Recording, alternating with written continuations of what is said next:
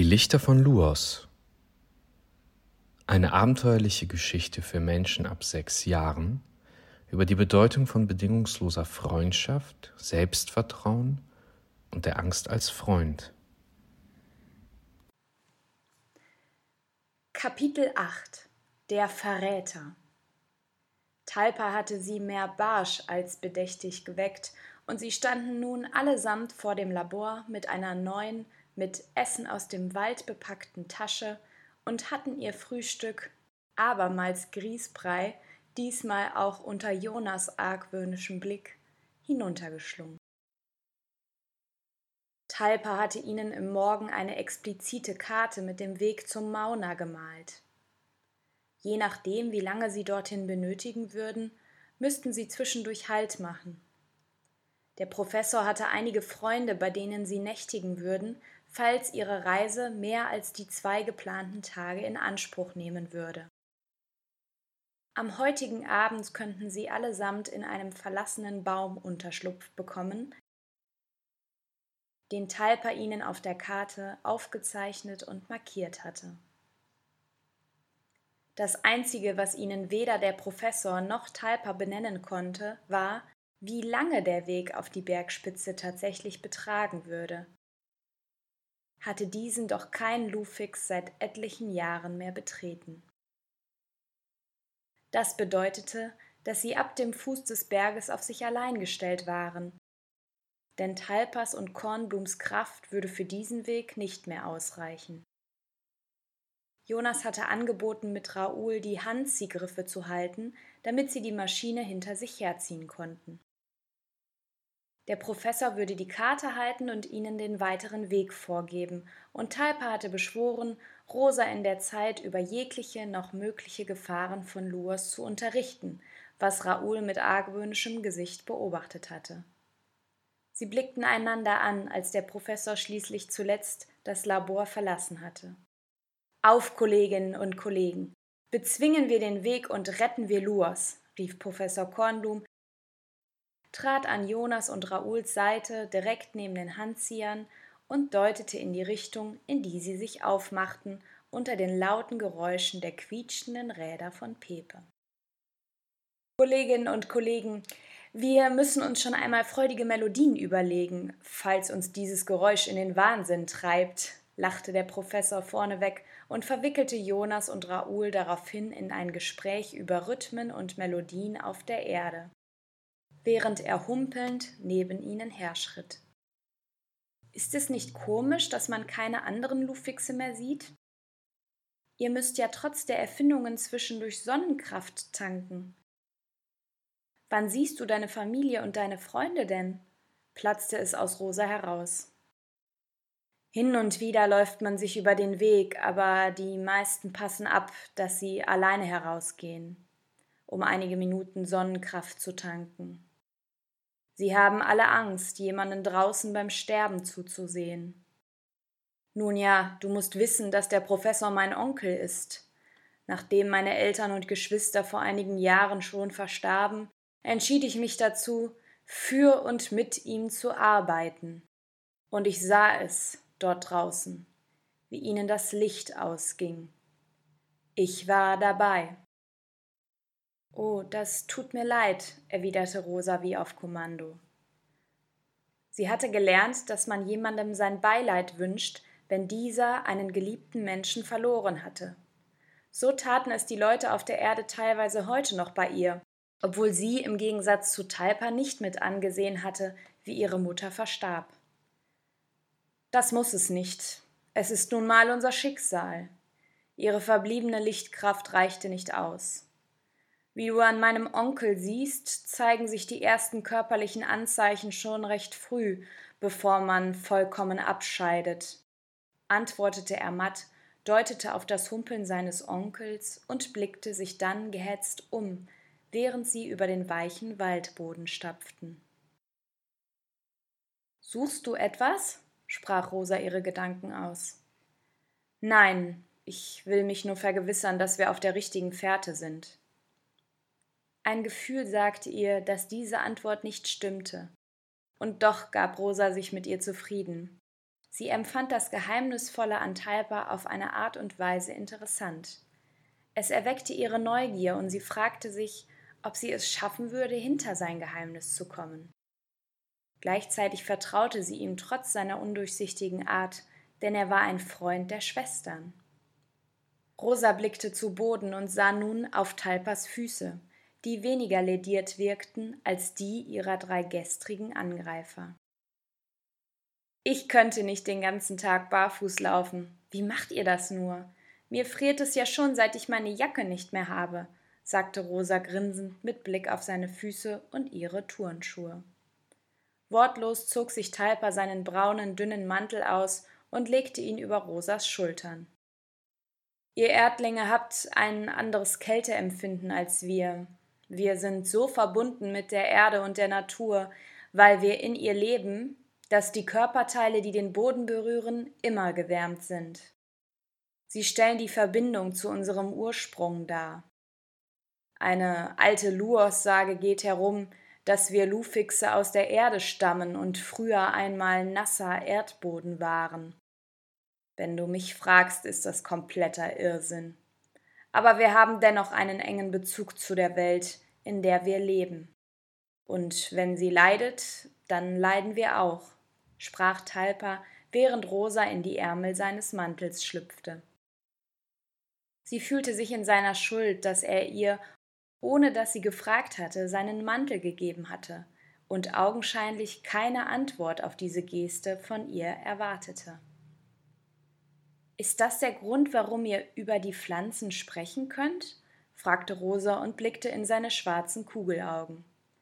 Wir können nicht nur durch sie sprechen, wir sprechen mit ihnen. Sie dienen uns als Medizin für Verwundete und Kranke oder aber auch als Wegweiser. Sie sprechen nicht dieselbe Sprache wie wir oder wie ihr Erdlinge, aber wer auf Luas aufwächst, der lernt die Sprache der Pflanzen und Gräser kennen und lieben. Rosa nickte und beobachtete, wie Professor Kornblum mit Jonas und Raoul einige Meter vor ihnen Halt machte und hochgewachsene Gräser mit gelben Ranken beobachtete. Ich muss ihn fragen, ich muss ihn einfach fragen. Es macht mich wahnsinnig, es nicht zu wissen. Die Gedanken in Rosas Kopf nahmen wieder einmal Überhand. Und, und warum hast du so, also deine Augen, warum sind die so? begann Rosa, und Talpa schaute sie nun direkt an. Doch ehe er antworten konnte, rief Jonas von vorne Rosa, die Schwestern. Sie lassen Elsa bringen. Es geht ihr besser. Sie kommt. Zu uns. Wir haben ein Puhgras gefunden, in dem die Schwestern eine Nachricht für uns hinterließen. Verwirrt drehte Rosa sich in die Richtung ihres Freundes, und sie und Talpa liefen schnellen Schrittes auf Jonas, Raoul und Kornblum am Wegesrand zu. Es faszinierte Rosa, dass es möglich war, in einem der Gräser eine persönliche Nachricht zu hinterlassen, die abhörbar war, sobald der, den sie erreichen sollte, ein weiteres Puhgras fand. Ich dachte mir, dass ich wissen will, was mit Elsa ist. Als wir das Gras hier fanden, wollte ich geradewegs meine Nachricht hineinrufen, da wurde mir auch schon eine der Schwestern entgegengebracht. Das Gras sprach mit Golds Stimme, plapperte Jonas begeistert weiter. Rosas Herz machte einen Luftsprung. Sie fand es toll, dass es Elsa besser ging und dass sie zurückkommen würde, zu ihnen. Sie brauchten Elsas lebendige Art, so viel war klar. Und wo werden sie sie hinbringen? Und wann? Fragte Rosa und blickte in Richtung der Gräser vor ihnen. Sie werden in etwa sechs Stunden eine Abkürzung zu einer großen Lichtung gehen. Dort sollen wir auch hinkommen, um Elsa einzusammeln. Wir haben einen leichten Umweg dorthin, aber wir sollten das Risiko eingehen. Andernfalls haben wir keine Möglichkeit mehr, Elsa irgendwo anders abzuholen. Dafür würde die Kraft der Schwester nicht ausreichen, und wir würden wertvolle Zeit für unseren Weg zum Mauna verlieren. Rosa nickte. Professor Kornblum starrte unterdessen besorgt in den Himmel. Heute ist ein Tag, an dem uns die Sonnenkraft frühzeitig verlassen wird. Ich spüre es. Lasst uns schleunigst weiterziehen, Kolleginnen und Kollegen. Stopp mal. Rosa, was hast du denn da an? Raoul hielt sie plötzlich am Saum des braunen Mantels fest. Talpa war so freundlich, mir seine Jacke zu geben. Ich muss mich noch immer an die Temperatur hier auf Luas gewöhnen. Raouls Gesichtsausdruck sprach Bände. Hasserfüllt starrte er Talpa an, entgegnete nichts weiter und zog den Handzieher Pepes hinter sich her, ohne auf Jonas zu warten. Dieser warf Rosa einen fragenden Blick zu, zuckte mit den Schultern und eilte hinter Raoul her, um ihm zu helfen. Der Professor wirkte wenig beeindruckt von dieser irritierenden Szene und trottete mit Blick in den Himmel den beiden Jungs hinterher. Du fragst dich, was das soll, stellte Talpa fest und deutete Rosa mit einem Nicken hinter ihnen herzuschreiten. Du bedeutest ihm etwas, deswegen fällt es ihm schwer, dass wir beide uns so gut verstehen. Eine leise, aber dennoch berechtigte Frage schoss Rosa durch den Kopf. Tun wir das? Ich kenne dich doch gar nicht so lange. Sie fühlte Unbehagen in sich aufsteigen. Einige Zeit liefen sie alle schweigend die Pfade entlang, bis der Professor rief Dort vorn ist ein Bachlauf. Wir sollten eine Pause einlegen, etwas essen und etwas trinken. Sein Vorschlag wurde ohne weitere Kommentare angenommen, und sie rasteten am Bachlauf, während Jonas und Talpa angaben, einen Ort für die Notdurft zu suchen und hinter einer Böschung einige Meter entfernt verschwanden. Rosa und Raoul hatten sich bereits an den Bach gekniet und waren geradewegs dabei, die ersten Hände voll Wasser zu ihrem Mund zu führen, als der Professor sich plötzlich flehend neben sie kniete und panisch wisperte Wir sind nicht sicher. Er Talpa, er führt etwas im Schilde. Ich traue ihm nicht, schon seit langem aber ich musste es verbergen. Seine Lichtkraft leuchtet stärker als die meinige. Ich habe Angst vor ihm. Ich hatte keine andere Wahl, ich musste ihn mitnehmen, er hätte andernfalls Ver Verdacht geschöpft. Wir müssen einen Weg finden, ihm zu entkommen. Er drehte sich hektisch um, aus Angst, Talpa könnte jeden Augenblick aus dem Gebüsch zurückkommen. Rosa riss erschrocken die Augen auf und das Wasser aus ihren Händen entledigte sich über ihre Jeans. Da, ich wusste es, Rosa, ich wusste es, ich habe es dir gesagt, beschwörte Raoul und er begann mit den Armen wild in der Luft herumzufuchteln. Wie, begann Rosa. Keine Zeit, dafür haben wir keine Zeit, Kollegin und Kollege. Wir müssen einen Weg finden, dass wir ihn loswerden. Er. Seine Augen, murmelte Raoul auf einmal fassungslos. Ja, der Professor zeigte auf Raoul. Ganz genau, Sie sind eingeschwärzt. Lufixe, dessen Augen eingeschwärzt sind, haben dies bewusst gewählt.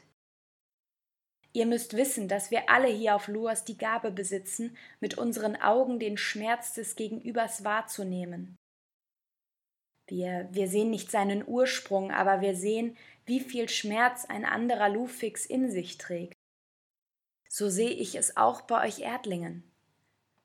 Daher kam es hier bis vor wenigen Jahren nie zu Streitigkeiten oder Auseinandersetzungen, weil wir Verständnis für das Leid des jeweils anderen aufbringen konnten und so Dinge auf einer anderen Ebene lösten. Lufixe, die sich die Augen eingeschwärzt haben, sind daher verloren. Sie wollen den Schmerz der anderen nicht mehr sehen, weil sie sich in ihrem eigenen Kummer suhlen. Sie können auch nicht mehr zwischen wahrhaftig guten und bösen Taten unterscheiden. Rosa war, als hätte der Professor in den letzten Minuten seiner Erklärungen an Lebenskraft zurückgewonnen, und ihr wurde soeben die in ihr stechende Frage beantwortet, was es mit den schwarzen Augen auf sich hatte. Also kann er, begann sie, Exakt, Kollegin. Er kann euren Schmerz nicht fühlen. Er hat sich vor einigen Jahren dazu entschlossen, nur noch seine eigenen Verletzungen wahrzunehmen. Und damit meine ich die körperlichen und die im Herzen. Rosa erfasste Raouls Blick. Aber warum waren Maheles Augen? Keine Zeit, keine Zeit. Ich fühle mich außerordentlich schlecht, euch in diese Lage gebracht zu haben, aber ich habe keine andere Möglichkeit. Er ist immer bei mir. Als die Schwestern uns informierten, als ihr gestern Abend ankamt, es gibt keine Möglichkeit, ihm zu entkommen. Ich brauche eure Hilfe. Obwohl sie wussten, was mit dem Typen da los ist, haben sie uns, Raoul hielt empört den Atem an, und ehe die drei weitersprechen konnten, kamen Jonas und Talpa in ein Gespräch vertieft aus dem Gebüsch zurück. In Rosa entledigte sich eine tiefe Angst. Sie hatte sich in ihm getäuscht. Raoul hatte recht behalten. Sie war wie gelähmt, als sie beobachtete, wie der Schweiß auf der Stirn Kornblums weiter zunahm, je näher Jonas und Talpa dem Bachlauf kamen. Jonas erfasste zuerst ihre Gesichter. Was ist passiert? fragte er sofort und kniete sich neben Rosa nieder. Ihr seht aus, als wäret ihr vom Blitz getroffen worden. Kornblum runzelte die Stirn und bemühte sich, den Blickkontakt mit Jonas und Talpa zu vermeiden. Rosa konnte nicht antworten. Sie starrte die beiden ängstlich und mit offenem Mund an. Jemand stupste sie sanft mit der Hand an den Rücken wohl um ihr mitzuteilen, dass sie etwas antworten sollte. Raoul. Doch Rosa war dazu nicht in der Lage. Sie blickte ihn panisch an und hoffte, die Gedankenübertragung würde in diesem Moment funktionieren. Talpa stand hinter Jonas und legte den Kopf kaum merklich schräg, als er sie mit ernstem Blick fixierte. Äh, Rosa hat aus Versehen ihre Jeans nass gemacht und sie friert ja so. Ähm, stammelte Raoul unbeholfen. Jonas schien zu spüren, dass diese Antwort nicht der Wahrheit entsprach, nickte jedoch verständnisvoll. Wir sollten uns für einen Moment ausruhen und etwas Sonnenkraft sammeln, bevor wir weiterziehen. Vielleicht kann deine Hose dann wenigstens etwas trocknen, Rosa. Entgegnete Talpa, setzte sich auf den Waldboden und öffnete den Riemen seiner Schultertasche. Tatsächlich war die Sonneneinstrahlung hier stärker als auf den übrigen Pfaden und Wegen, die sie bereits erklommen hatten. Rosa warf dem Professor einen panischen Blick zu, und er nickte kurz, woraufhin sie sich allesamt setzten und das Essen aus den Taschen des Professors und Talpas miteinander teilten. Ist es wirklich wahr? Das kann doch nicht sein, dachte Rosa bei sich und versuchte, ihren Atem zu regulieren.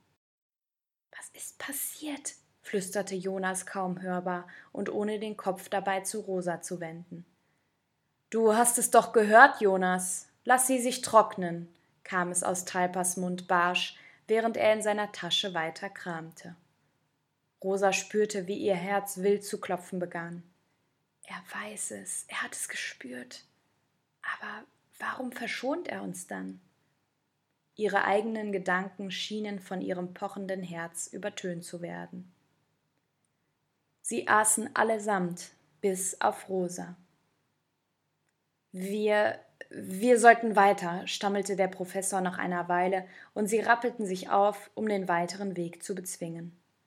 Rosa wusste nicht, ob es dunkler und kälter geworden war oder ob sie sich dies nur einbildete. Äh, Talpa, kannst du vielleicht für einen Moment an meiner Stelle mit Jonas Pepe ziehen? Ich, ich fühle mich nicht so sonderlich, stammelte Raoul und handelte sich dadurch von Jonas einen ebenso vorwurfsvollen wie panischen Blick ein. Talpa nickte, ohne ein Wort zu sagen, und Rosa beobachtete ihn eindringlich, um eine mögliche Gefühlsregung wahrzunehmen, doch es zeigte sich nichts. Während sie weiterzogen und der Professor Jonas unbeholfen in ein weiteres Gespräch über Autos oder, wie er es nannte, Erdengefährte verwickelte, trat Raoul nah an Rosa heran. Er hört alles. Wir müssen vorsichtig sein. Kannst du glauben, wie sie uns ins offene Messer laufen ließen? Es reicht ja nicht, dass wir diese Maschine, weiß Gott, ob die überhaupt funktioniert, schon zu einem Berg bringen müssen. Nein, jetzt müssen wir auch noch auf dem Weg Elsa einsammeln, den Professor vor seinem Assistenten retten und diesen Typen irgendwie loswerden. Mal ganz abgesehen davon, dass der uns jeden Moment etwas antun könnte. Was ich nicht verstehe, ist, dass es ihm dennoch wichtig ist, dass wir dem Plan folgen. Was hat er denn davon, wenn er sowieso ein abtrünniger Lufix ist? überlegte Rosa mit angespannter Stimme und bemerkte auf einmal, wie sehr die Dunkelheit sie mittlerweile umhüllte. Nur noch ein schwaches lilafarbenes Licht war zu sehen, seit sie die Lichtung verlassen hatten. Raoul zuckte die Schultern. Wer weiß. In jedem Fall müssen wir schleunigst einen Plan schmieden. Ehe Rosa ihm antworten konnte, blieben Talpa, Jonas und der Professor wie angewurzelt einige Meter vor ihnen stehen. Rosa runzelte die Stirn, und als sie und Raoul sie schließlich eingeholt hatten, hielt der Professor kaum merklich eine Hand hinter seinem Rücken und deutete ihnen damit, stehen zu bleiben. Was? begann Raoul. Psst, nicht bewegen, sagte Talpa und nickte sanft nach vorne. Und da sah auch Rosa es. Riesige Kröten, die etwa dreifach so groß waren wie sie, stapften durch den Waldabschnitt vor ihnen. Ekelerregend, abschreckend und mächtig. Da waren sie, die Umbros, genauso wie die Schwestern sie beschrieben hatten. Wir müssen umdrehen, ganz einfach umdrehen und dann schnell wegrennen, wisperte Jonas. Das schaffen wir nie, Kollegen. Sie, sie holen uns innerhalb von wenigen Metern ein antwortete der Professor mit brüchiger Stimme. Wir werden nicht zurückgehen. Ihr klettert hoch oben in die Bäume. Ihr wisst, dass das die einzige Möglichkeit ist, entgegnete Talpa in einem Atemzug. Ich bin noch nie so hoch auf einen Baum geklettert, meldete sich eine unsichere Stimme in Rosas Kopf zu Wort. Ich, ich schaffe es nicht auf den Baum, Talpa, das weißt du. Ihr müsst die Mission wohl oder übel ohne mich ausführen. Wir sind ansonsten verloren. Lasst mich hier zurück. Der Professor schien resigniert und machte Anstalten, sich zu Rosa und Raoul umzudrehen. Talpas Hand schnellte auf seinen Bauch und hielt ihn zurück. Niemals. Wir brauchen sie für die Mission. Ich werde hier unten bleiben und sie ablenken. Ich habe eine Idee.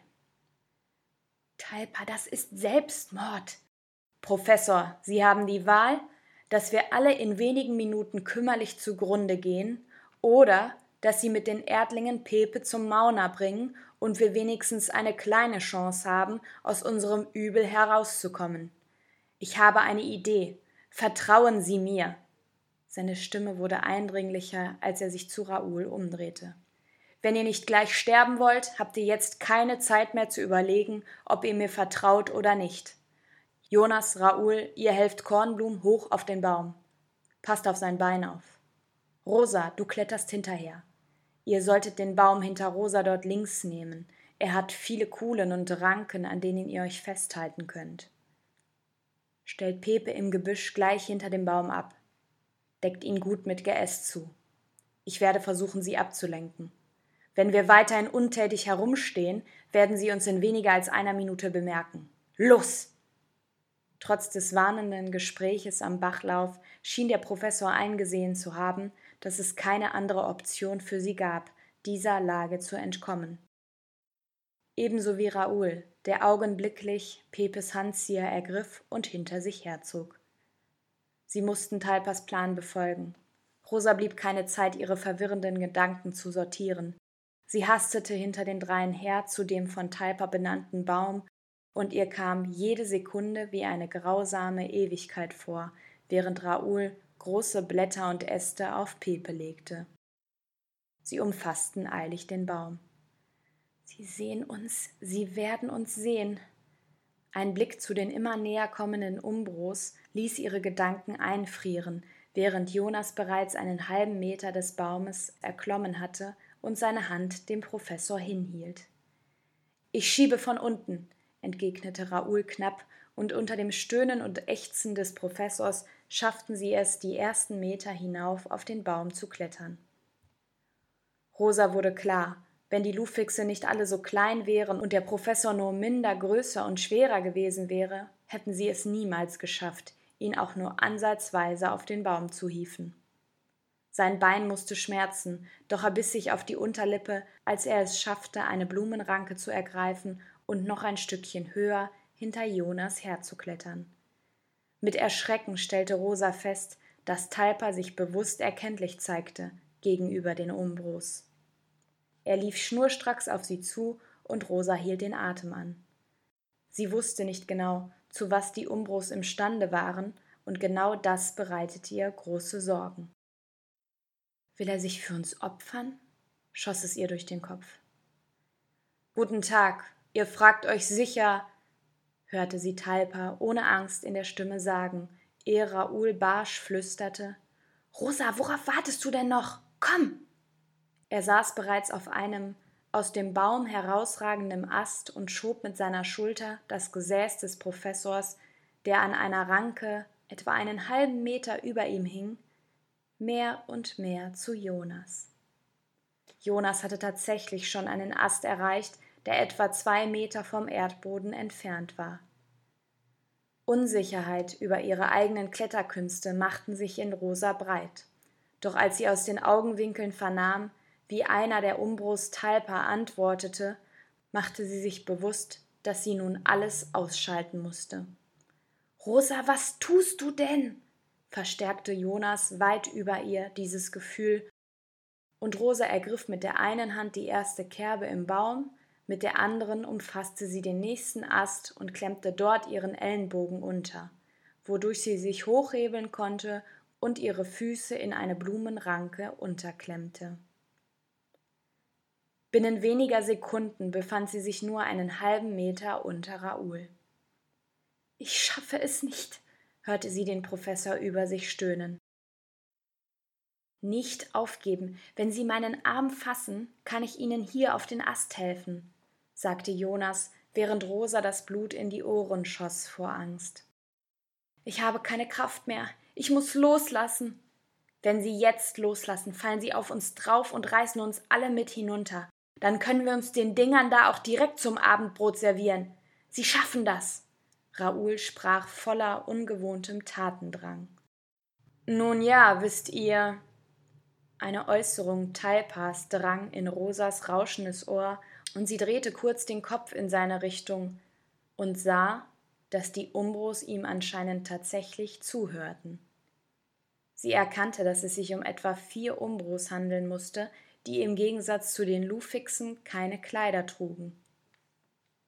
Ihre Füße und Hände waren ein undefinierbares Knäuel aus Gelenken, und Rosa verstand auf einmal, was die Schwestern damit gemeint hatten, als sie die Wesen, die die Dunkelheit lieben, beschrieben hatten. Ihr grauenvoller Anblick ließ den Puls in Rosas Ohren nur noch schneller pulsieren. Wenn wir noch einen halben Meter schaffen, dann müssten wir hoch genug sein, dass sie uns nicht sehen können, selbst wenn sie hier vorbeilaufen würden. Die Schwestern sagten, dass sie nicht hinaufschauen würden, aus Angst vor der Lichteinstrahlung, überlegte Jonas hoch oben über Rosa. Sie warf einen Blick hinauf und musste ihren Kopf dafür stark überstrecken. Sie war beeindruckt, wie hoch Jonas bereits geklettert war und dass er es immer wieder schaffte, Professor Kornblum aus der Kraft seiner Arme hinter sich herzuziehen. Ich wusste gar nicht, was er alles kann, überlegte Rosa, als sie ihren besten Freund beobachtete, der einige Äste über ihr die Hand des Professors umklammerte, so als hätte er in seinem Leben nie etwas anderes gemacht. Raoul schien sichtlich angestrengt von unten den Professor zu Jonas hochzuschieben. Professor, bitte helfen Sie doch etwas mit, flehte Raoul und kniff seine Augen zusammen. Ich. meine Kräfte. Nur noch ein kleines Stück, beschwörte Jonas, doch da war es zu spät. Nicht bewegen, herrschte es von Raoul scharf. Die Umbros. Rosa hielt den Atem an, als sie bemerkte, wie die Wesen bedächtig auf die Baumreihe zuliefen, die einen der Bäume beinhaltete, auf welchem sie gerade hangelten. Sie glaubte ihren Augen kaum, als sie sah, dass Talpa mit der vordersten Umbrokröte noch immer zu sprechen schien. Sie blickte ihn von oben bis unten an. Er schien unversehrt. Mit wortlosem Nicken blieben die Umbros plötzlich stehen, direkt vor ihrem Baum. Ich kann nicht, Kollegen, wimmerte der Professor. Sie müssen, ächzte Raoul. Jonas hat recht, wir sind weit genug oben. Wenn Sie nicht hochblicken, können Sie uns auch nicht sehen.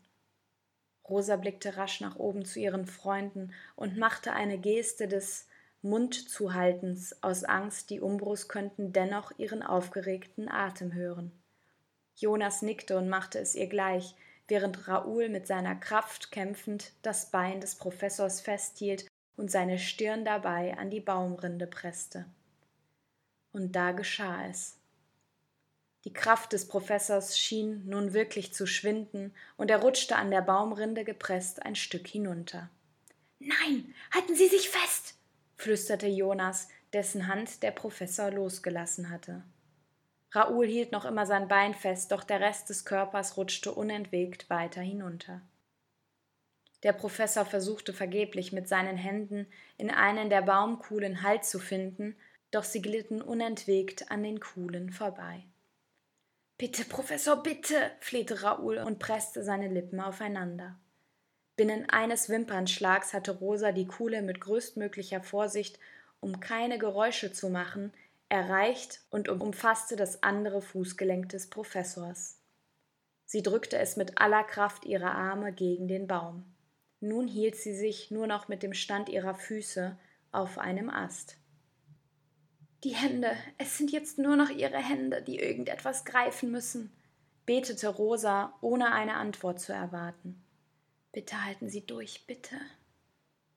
Sie hatte keine Ahnung, wo er sich mit den Händen festhielt, doch irgendetwas musste er ergriffen haben, denn Rosa stand zwar wackelig, aber sie stand, während sie das Gewicht seines Beines an die Baumrinde presste.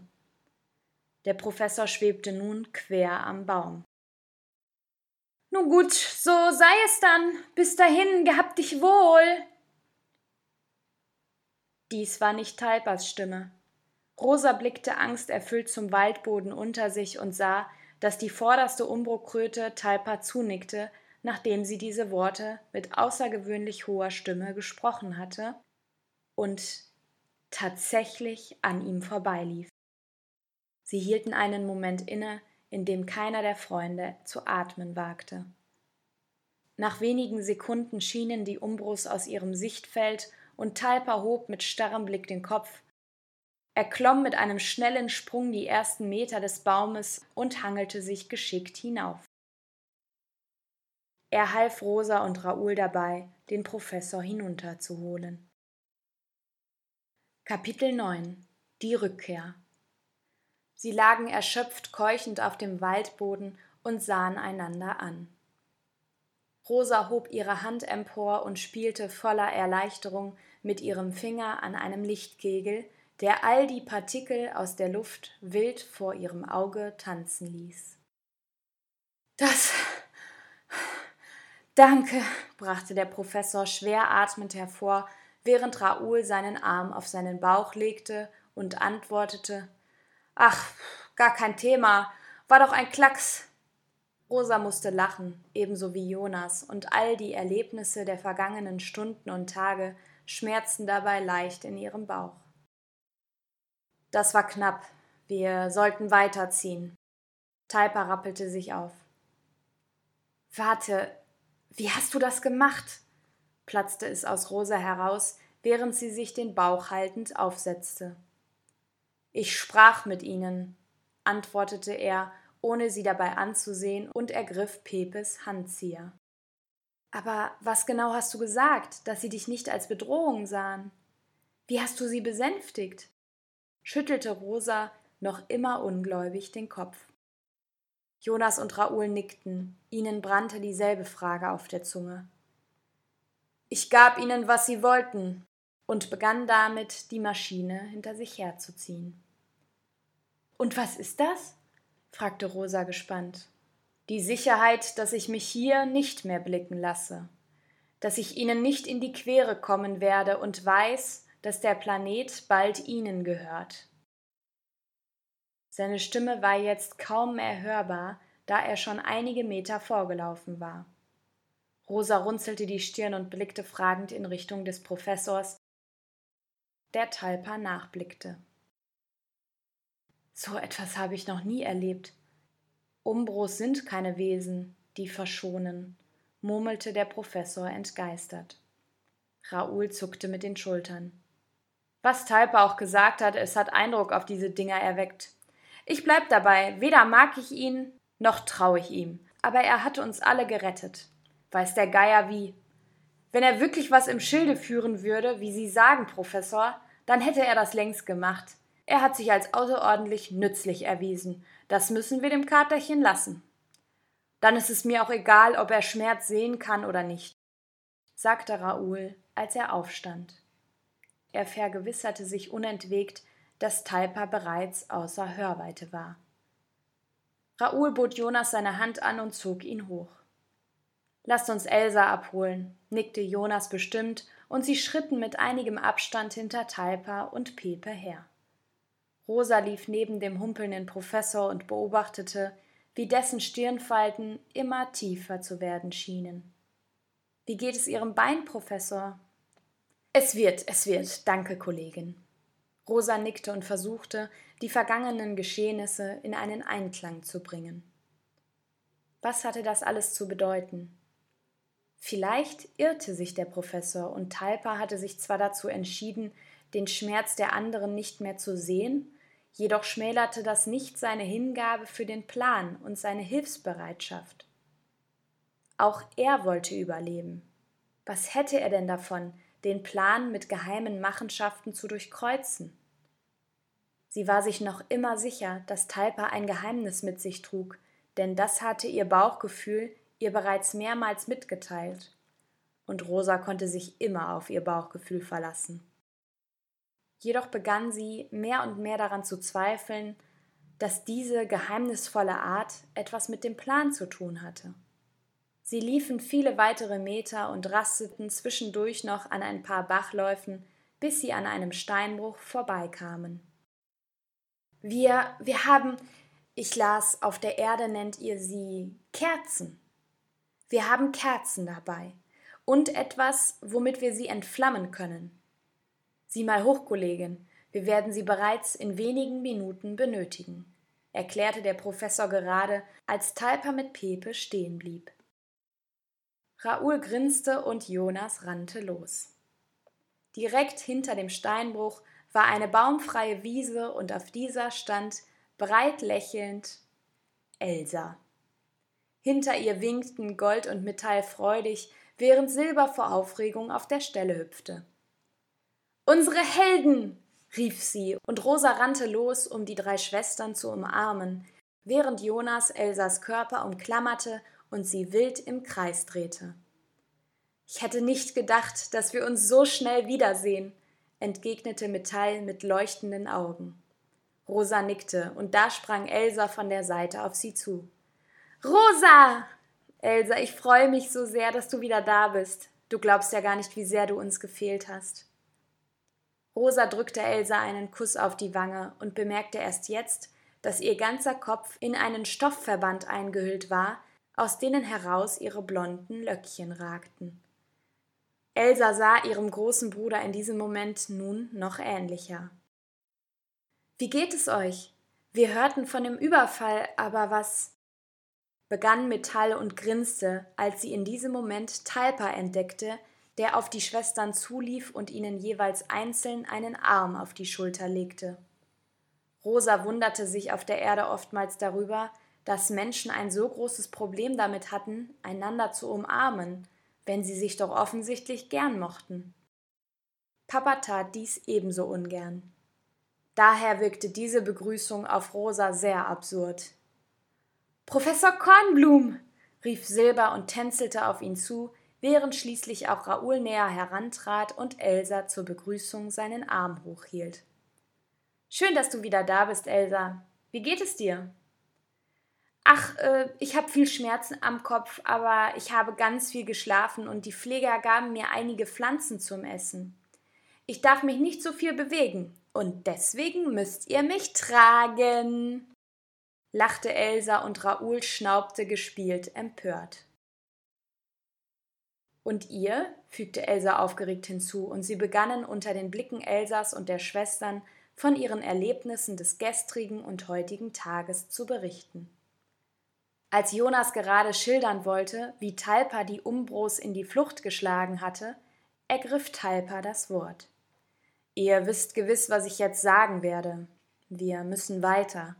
Der heutige Tag war anstrengend und ermüdend. Ich schlage vor, dass wir noch bis zum leeren Baum laufen und dann dort nächtigen. Sobald wir den Fuß des Berges erwischt haben, gehen der Professor und ich zurück und ihr seid auf euch allein gestellt. Bis dahin müssen wir euch noch einmal genau Pepes Funktionsweise erklären. Gold, Silber, Metall, ihr solltet mit uns gehen und dort ebenfalls eine Nacht verbringen. Die Dunkelheit hat uns gleich erreicht, selbst wenn ihr jetzt loslaufen würdet, schafft ihr es nicht mehr rechtzeitig bis nach Hause. Er blickte den Professor mit durchdringendem Blick an. Dieser nickte zwar stockend, aber sprach Gewiss. Und da sah Rosa es wieder. Der Professor warf ihr einen verschwörerischen Blick zu. Aus einem unerfindlichen Grund traute er Talpa noch immer nicht. Sie trotteten allesamt Talpas Worte bestätigend los, und Rosa versuchte das, was sie beobachtet hatte, in einen Zusammenhang zu bringen. Dies gelang ihr nur minder, da sie gleichzeitig Elsa zuhören wollte, die auf Golds Schultern saß und den Professor mit Fragen über Pepe löcherte. Silber verwickelte unterdessen Jonas und Raoul in ein Gespräch. Talpa lief alleine und mit schnellem Tempo voran und zog Pepe mal wieder alleine hinter sich her. In weniger als einer halben Stunde hatten sie den leeren Baum erreicht, dessen Inneneinrichtung tatsächlich aus nichts bestand. Äh, und nun? fragte Jonas verdutzt und drehte sich zu ihnen um.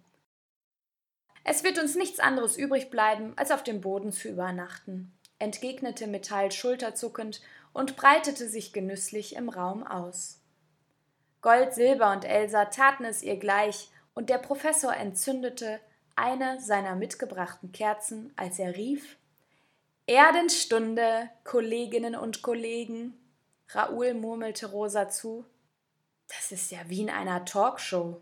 Also, also, so langsam fühle ich mich richtig berühmt hier auf Luos. Rosa grinste und windete sich so auf dem Boden zwischen Elsa und Jonas, bis sie eine halbwegs angenehme Position gefunden hatte.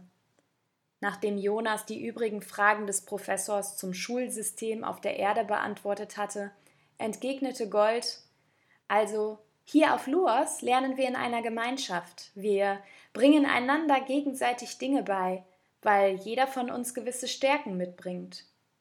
So tauschen wir unser Wissen aus und jeder hat etwas davon. Früher, als wir noch genügend Lichtkraft besaßen und die Sonne noch ausreichend geschienen hat, da haben wir draußen auf den Lichtungen mit unseren Familien und denen aus den Nachbarhäusern gemeinsam und voneinander gelernt. Den ganzen Tag über. Seit ewigen Zeiten ist das nicht mehr möglich. Aber dass wir uns nicht mehr austauschen und sehen können, ist nicht mal das Schlimmste, sondern dass wir die Natur nicht mehr so oft hören. Ihre Stimme wirkte traurig. Wie habt ihr die Natur denn gehört? fragte Elsa. Sie ist überall, sie spricht mit uns. Jeden Tag, antwortete Talpa, ehe Gold den Mund öffnen konnte. Man muss sich nur die Zeit nehmen, ihr zuzuhören und sie wirklich anzusehen, ergänzte der Professor. Rosa dachte über diese Worte nach und nahm sich vor, sich diese Zeit zu nehmen, sobald sie auf die Erde zurückkommen würden, um im Wald zu spielen und Pflanzen zu beobachten. Und das ist das, was uns Lufixe bisher ausgemacht hat, entgegnete Silber. Auf der Erde haben wir oft nicht mal Zeit, uns gegenseitig zuzuhören, überlegte Jonas laut. Warum das denn nicht? Fragte Metall und drehte ihm den Kopf zu. Sie lag einige Plätze entfernt von ihm, zwischen ihren Schwestern. Das das ist eine gute Frage, entgegnete Jonas und wendete seinen Kopf Rosa zu. Ich glaube, weil es immer etwas Wichtigeres zu tun gibt, sagte Rosa vorsichtig. Und was ist wichtiger, als sich auszutauschen?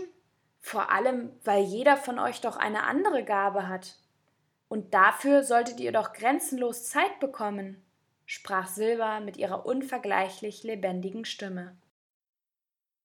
Rosa wechselte fragende Blicke mit ihren Freunden und musste an eine Situation im Klassenraum von vor zwei Wochen denken, in welcher sie eine Frage ihrer Lehrerin nicht in dem Tempo beantworten konnte, wie diese sich es gerne gewünscht hätte.